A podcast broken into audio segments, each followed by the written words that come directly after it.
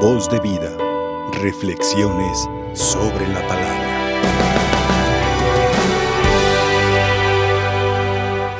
Queridos hermanos, también para los que nos ven en las diferentes plataformas y vía satelital, hoy el Señor nos da una palabra muy interesante para las fechas que vamos a iniciar el día de mañana. Nos habla de que Dios en cierta manera en su providencia y en su amor, el hombre lo cansó. El hombre cansó a Dios en qué sentido?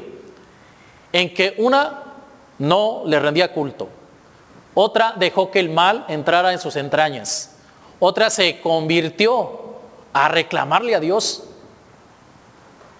Empezó el hombre a querer ser Dios sin Dios como lo que hizo Luzbel.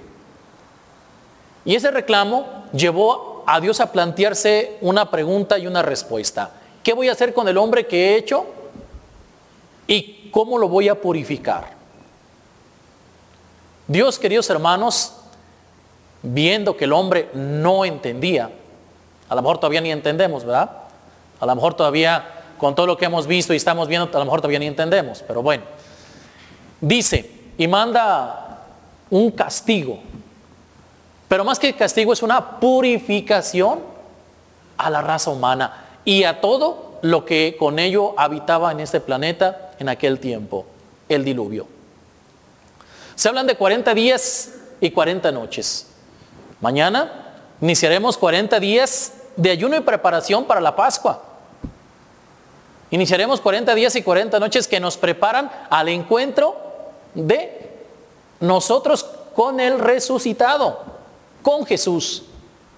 Pero todo lleva un proceso.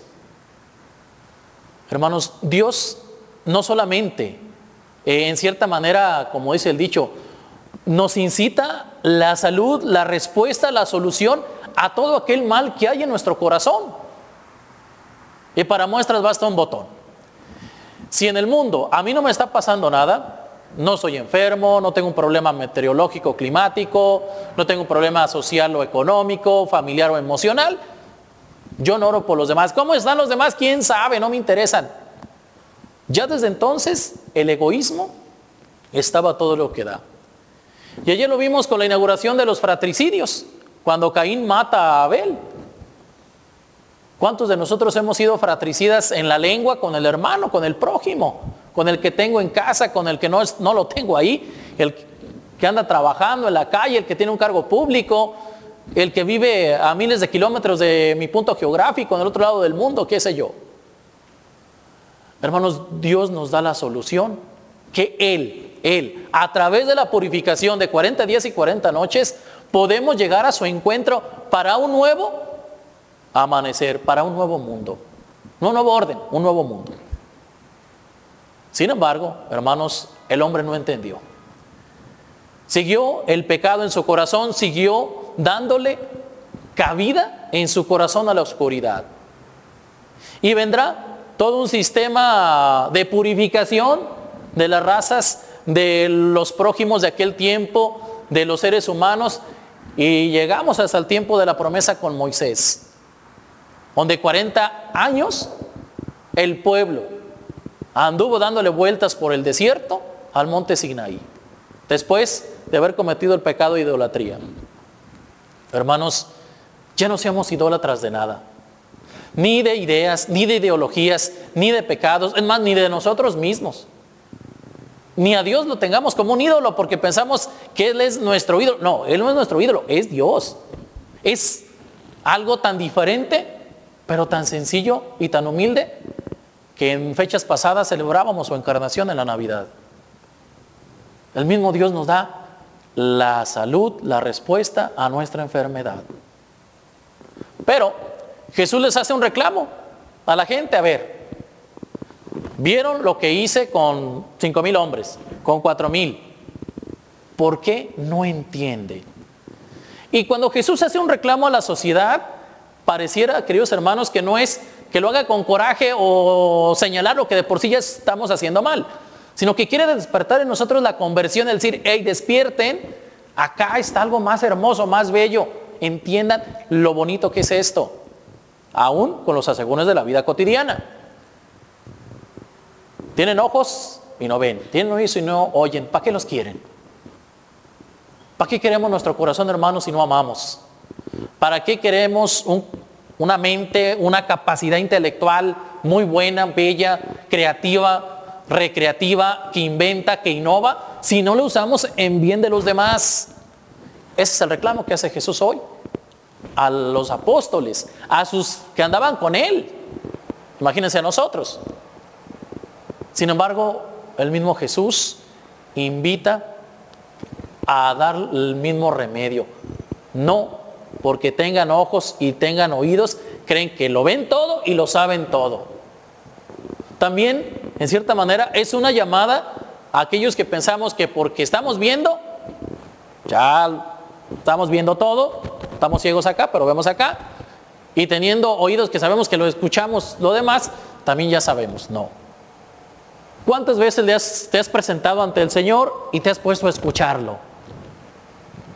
Me ha tocado a mí la experiencia de ver en la sociedad de que cuando vamos a orar, vamos a pedir, no vamos a escuchar. Cuando vamos al Santísimo a hacer una peregrinación, cuando vamos a algún lugar, vamos a pedir en vez de agradecer tan bello misterio, tan bella vida y tenerlo ahí. Queridos hermanos, yo creo que eso es lo que Jesús hoy por hoy nos está pidiendo mejorar. ¿Cuántas necesidades tiene el mundo? Tiene muchísimas y podríamos enumerarlas de diferentes maneras. Y podríamos pasar una lista de supermercado a lo mejor en horas y horas. Pero si nosotros sabemos unirnos como sociedad, unirnos como hermanos, como miembros de una sola barca, como lo ha mencionado muchas veces el Papa Francisco, podríamos nosotros entender que somos necesarios los unos y los otros. Todos nos necesitamos para llegar a la salvación. Ya los santos padres dicen que cuando uno peca, la iglesia sufre con él.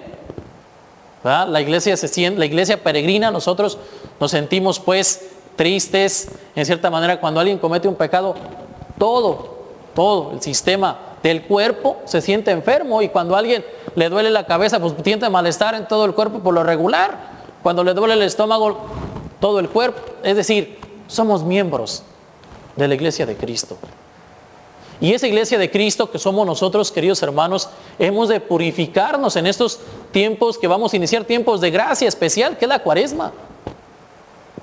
Un momento para darnos cuenta de dónde fuimos formados.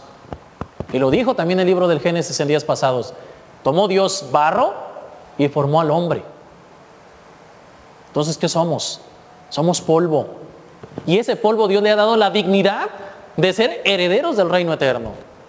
Por eso Jesús les reclama, si ustedes lo tienen todos, son herederos del reino. Tienen la gracia, tienen el Espíritu Santo, me tienen a mí, tienen al Salvador, lo tienen todo porque no entienden, porque no ven, porque no oyen, porque no hacen el bien. Queridos hermanos, es tiempo que nos eh, quitemos todos esos pecados, que nos quitemos todas esas escamas del mal, todas esas oscuridades del corazón y de la mente para escuchar a Jesús, para escuchar nuestra fe para dar frutos en la fe hoy siempre. A veces esperamos que las cosas nos caigan del cielo y no nos van a caer. Nada nos va a caer del cielo. Nos puede caer un avión o algo que ande volando, ¿verdad? Pero del cielo, algo como es el alimento no nos va a caer. Solamente el Señor una vez en el manal del desierto hizo llover prácticamente esa escarcha parecida a la harina y fue la única manera que hay en la Biblia que el Señor hace llover el alimento para el pueblo. Y luego aquel campo bonito de codornices, la carne, que no, que no falta, y los alimentó. Pero no hay que quedarnos solamente porque el Señor nos alimenta, sino porque qué fruto estoy dando yo.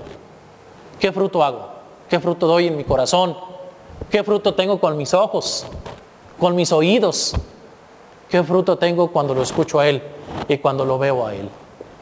Hermanos, que el Señor sea nuestra fuerza que preparemos nuestros, nuestros corazones para la cuaresma que ya se acerca a nivel internacional y que sepamos también pedir al Señor la salud del alma y del cuerpo. No nomás lo que por alguna situación sanitaria de salud pública nos está aconteciendo ahora, sino también la, la sanidad del corazón. En esa pandemia de pecado, que no hay una vacuna y la- lo único que hay es la gracia de Dios para contrarrestarla. Pidámosle al Señor que nos dé esa gracia de sacar todos estos virus de pecado que traemos en la lengua, en el corazón, en la mente, aquello que distorsiona lo bello que es el ser humano y lo bien que ha sido creado. Por eso, hermanos, el Señor en cierta manera también en su palabra dice, ya no voy a exterminar al mundo, ya no. Al contrario, nos promete a su Hijo, nos manda a su Hijo, tenemos a su Hijo. ¿Qué más queremos?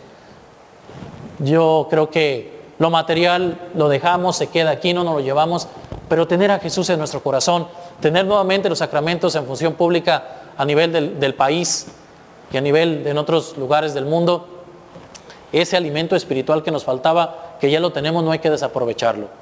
Hay que vivirlo con gracia, con firmeza y determinación. Que ya no posterguemos más nuestra conversión, porque tarde que temprano el Señor nos puede llamar a cuentas. Ojalá que demos fruto abundante y que todos los días, hermanos, luchemos por ser mejores. Que así sea. Voz de vida. Reflexiones sobre la palabra.